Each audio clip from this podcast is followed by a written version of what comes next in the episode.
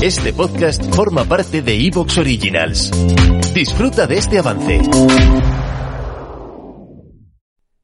Lo más importante es que lo más importante sea lo más importante. Muy buenas, soy Carlos Ocaña, bienvenidos a Diario de un Dietista, un podcast de nutrición y salud para aprender sin dogmatismos ni verdades absolutas. Estamos en el episodio número 26 y hoy os voy a dar mi visión del enfoque calórico para el tratamiento del sobrepeso y la obesidad. Así que, sin más, vamos a por ello. Tradicionalmente se ha tratado la obesidad con un enfoque cuantitativo de la alimentación. Nos hemos ceñido a contar las calorías que iba a gastar una persona y le dábamos dietas que tenían menos calorías. Hace ya algún tiempo llegaron para quitarles el trono a este tipo de enfoque las dietas basadas en macronutrientes, aquellas que restringían, por ejemplo, los carbohidratos o, las grasas y sin necesidad de contar calorías ayudaban a perder peso. Hay que dejar claro que si alguien pierde peso es porque está reduciendo las calorías.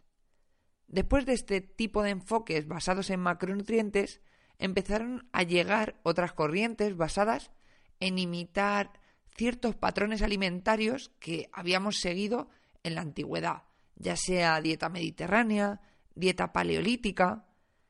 Y, por ejemplo, eh, gracias a la Universidad de Harvard, salió el famoso plato que dividía la alimentación en las comidas principales en la mitad compuesta de verduras y la otra mitad por cereales integrales y una fuente de proteína. Es decir, hemos pasado de un enfoque calórico y de macronutrientes a un enfoque donde se valoran principalmente los alimentos. ¿Y por qué cuento todo esto? Te preguntarás. Bueno, el otro día vi una comparación en Instagram entre un donut y una ensalada, y se decía que el donut no es insano y que la ensalada no es sana, solo son comida. Además, se decía que el donut no es malo o insano solamente tiene más calorías y menos nutrientes, pero que es perfectamente normal. Me parece que por parte de algunas personas de ciertos sectores, principalmente el del fitness, no se entiende el contexto en el que nos movemos la población. Y tampoco se entiende los muchos avances que ha habido en el tema de la nutrición para volver otra vez al, al recuento calórico. Así que bueno, el podcast de hoy se basa principalmente en desmontar por qué un donut no es simplemente peor que una ensalada porque tenga más calorías y menos nutrientes.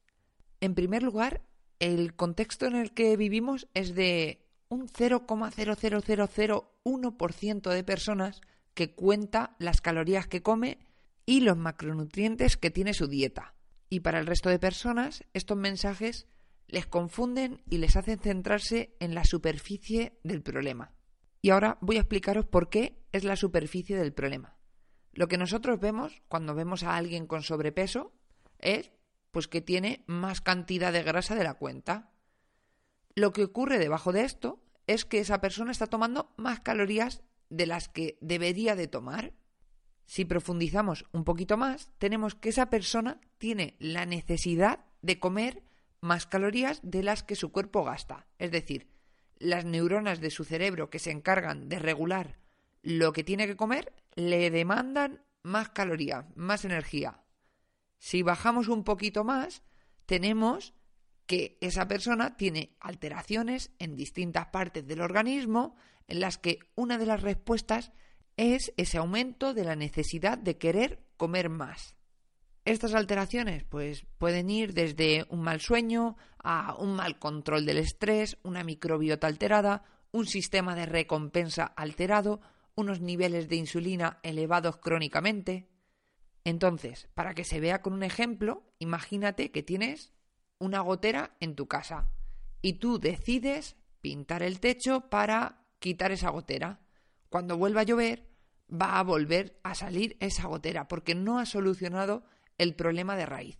Estás contando calorías. Que realmente contar calorías también beneficia a esos sistemas de los que acabo de hablar, Pero no es suficiente, necesitamos más.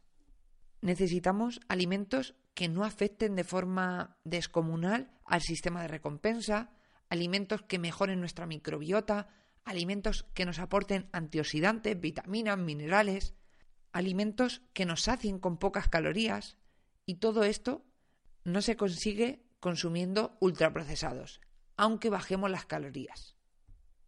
Hace unos años recuerdo cómo criticábamos masivamente a la industria alimentaria por decir cosas como eh, que esta porción de pizza solo son 20 minutos corriendo o que esos doritos que te ibas a comer estaban dentro de la pirámide de la alimentación y por ello podían incluirse dentro de una alimentación saludable. En la actualidad ha surgido esta corriente donde se defiende ese interés que tiene la industria alimentaria a pesar de que tenemos mucha más información que antes. Sabemos que los productos insanos no solo son perjudiciales por el exceso calórico, que también lo son por ciertos ingredientes y la suma de sus partes, que hace a estos productos irresistiblemente buenos y difíciles de eliminar de la alimentación. Simplemente voy a daros unos datos sobre los ingredientes que suelen tener estos productos. En el caso del donut, que es la comparación que yo vi en Instagram, sus ingredientes son harina de trigo refinada, azúcar, grasa de palma y depende del donut puede tener grasas trans o grasas hidrogenadas. En primer lugar voy a hablaros del azúcar. Hice ya un podcast hablando de este ingrediente y resumiéndolo muchísimo podríamos decir que el azúcar incita a consumir más calorías y el exceso de calorías consumiendo azúcar es más perjudicial que si consume más calorías sin consumir azúcar.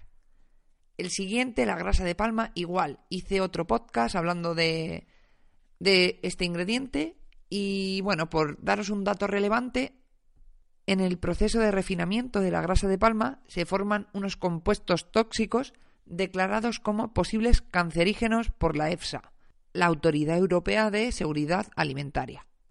En siguiente lugar tenemos la harina refinada, que básicamente es energía sin saciedad. Por ejemplo, tanto el pan como los croissants son de los alimentos menos saciantes que existen y su ingrediente principal es harina. Y más allá de esto, las harinas, pensadlo, es un alimento predigerido. Mm, ya está digerido, entonces cuando lo metes al cuerpo se absorbe a una velocidad increíble. Esto hace que haya un aumento masivo de la glucosa en sangre y por lo tanto se libera insulina para acumular esa glucosa en forma de reservorio de energía. Si los depósitos de glucógeno están vacíos, se rellena. ¿Te está gustando lo que escuchas? Este podcast forma parte de Evox Originals y puedes escucharlo completo y gratis desde la aplicación de Evox. Instálala desde tu store y suscríbete a él para no perderte ningún episodio.